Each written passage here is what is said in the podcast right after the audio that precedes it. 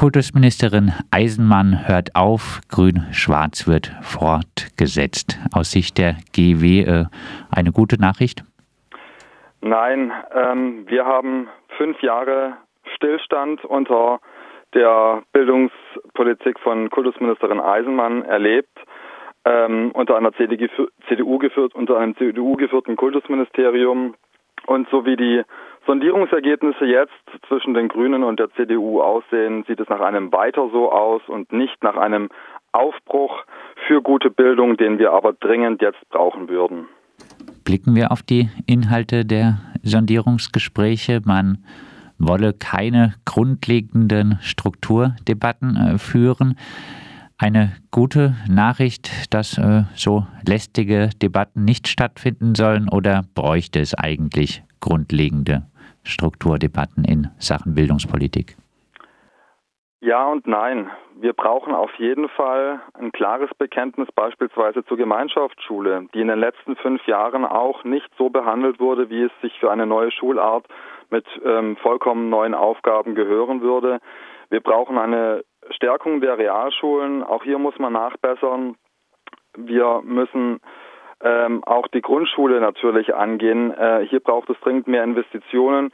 Gut ist vielleicht, dass man klar gesagt hat, das G8 soll weiterhin bestehen bleiben, weil damit letztendlich auch verbunden ist, dass es die Chance gibt, weitere gymnasiale Oberstufen an Gemeinschaftsschulen einzurichten und damit eine parallele G9-Struktur aufbauen kann. Dass es generell bei achtjährigen Gymnasium äh, geht, also äh, alles äh, schneller gehen soll, die äh, äh, Kinder schneller den Abschluss äh, machen sollen, alles äh, dichter ist, eine wirklich gute Nachricht? Wenn wir die Möglichkeit haben, ein G9 anzubieten, nämlich über die gymnasialen Oberstufen an Gemeinschaftsschulen. Und hier in den Sondierungspapieren steht, dass diese, sofern die Voraussetzungen geschaffen sind, weiterhin ähm, eingerichtet werden können. Dann haben wir eine echte Alternative zu dem G8 das G8 selbst muss aber natürlich auch weiter reformiert werden. Die Strukturen müssen angepasst werden. Ähm, einfach zu sagen, ein Jahr weniger bei gleichem Stoff kann natürlich nicht das Ziel sein. Und äh, die Ausnahme äh, Gemeinschaftsschule äh, scheint wirklich eher, wenn man jetzt äh, das Sondierungspapier liest, äh, die Ausnahme zu bleiben und äh, nicht sich groß weiter zu verbreiten, oder? Ja, es wird die Ausnahme bleiben, aber auch hier hätte man ähm, unter Umständen vielleicht auch Rückschritte erwarten können. Insofern ist es zumindest beruhigend, dass es weiterhin die Möglichkeit gibt, für Gemeinschaftsschulen in Zukunft auch den gymnasialen äh, Abschluss anbieten zu können. Ein Ziel, äh, das äh, erstmal gut klingt, ist, äh, dass die Entkopplung von sozialer Herkunft und Bildungserfolg angestrebt wird. Unter anderem soll auf sozialindexbasierte Ressourcenverteilung gesetzt werden. Was habe ich mir darunter vorzustellen und äh, geht Grün-Schwarz so die Entkopplung von sozialer Herkunft und Bildungserfolg adäquat an? Es ist zunächst mal, glaube ich, ein Schritt in die richtige Richtung. Das Thema Bildungsgerechtigkeit ist ein wichtiges Thema. Die ähm, der bisherige Zusammenhang von Bildungserfolg und sozialer Herkunft war, und das haben die Studien der letzten Jahre gezeigt, ähm, in Baden-Württemberg deutlich zu groß. Und insofern muss man hier nachbessern. Bessern eine sozialindexbasierte Ressourcenzuweisung kann ein Weg in die richtige Richtung sein, weil ich glaube, dass eine kleine ähm, oder dass eine Schule in einem ähm, sozialen Brennpunkt andere Mittel braucht als eine Schule, die in einem gut situierten Wohngebiet liegt.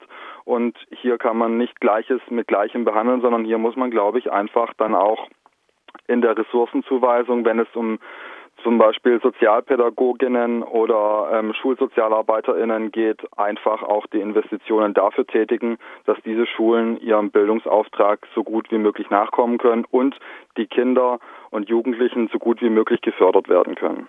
Heißt jetzt ähm um das ein bisschen anschaulich zu machen, äh, ganz grob gesagt, würde in äh, Freiburg zum Beispiel eine äh, Schule in der Viere etwas weniger Geld erhalten als eine Schule in Freiburg-Landwasser. Ja, ähm, ob sie da, darum geht es. Vielleicht sollte man nicht sagen, dass die eine Schule weniger erhält als die andere, sondern dass die andere Schule mehr erhält und dass wir einen gleichen Grundsockel haben. Ich glaube, es darf nicht darum gehen, weniger Bild, Geld in die Bildung zu investieren, sondern an manchen Schulen muss einfach noch mehr Geld investiert werden. Angekündigt wird in den äh, Sondierungspapieren äh, auch eine Digitalisierungsoffensive. Äh, das wird äh, dem Leiter des AK Digitalisierung im Bildungswesen bei der GW gefallen, auch wenn damit noch wenig über die Inhalte des digitalen Unterrichts gesagt ist, oder? Genau das ist der Punkt. Ähm, es lesen sich viele schöne Sätze in den Sondierungsergebnissen. Am Ende wird es darauf ankommen, ähm, wie diese auch natürlich mit finanziellen Mitteln unterfüttert werden. Ähm, die Zusatzvereinbarungen im Rahmen des Digitalpakts während der Corona-Pandemie waren in der Regel Bundesmittel. Jetzt kommt es darauf an, dass das Land weiterhin investiert, auch in die Digitalisierung der Schulen. Und dazu gehört auch, dass es natürlich nachhaltige Finanzierungskonzepte gibt und dass wir nicht in fünf Jahren wieder dastehen, wo wir vor der Pandemie gestanden haben.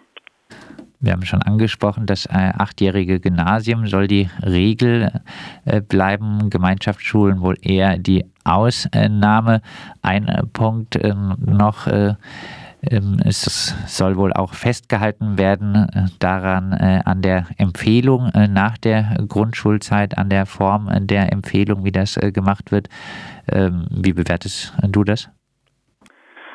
Auch hier zeigt sich, es soll ein Weiter so geben und nicht ähm, das, was wir uns gewünscht hätten. Ähm, die Vergangenheit hat gezeigt, dass die Abschaffung der verbindlichen Grundschulempfehlung der richtige Schritt war. Die Übergangszahlen haben sich aufgrund dessen nicht verändert. Ähm, wir glauben, dass die Eltern sehr wohl gut entscheiden können, welche Schule für ihr Kind die richtige Schule ist und dass sie sich sehr wohl an die Empfehlungen der GrundschullehrerInnen halten. Ähm, wenn man hier aber eine Verpflichtung wieder einführen würde oder eine Vorlage, dann geht es wieder zurück zum Grundschulabitur. Der Leistungsdruck wird erhöht, der Druck auf die LehrerInnen wächst.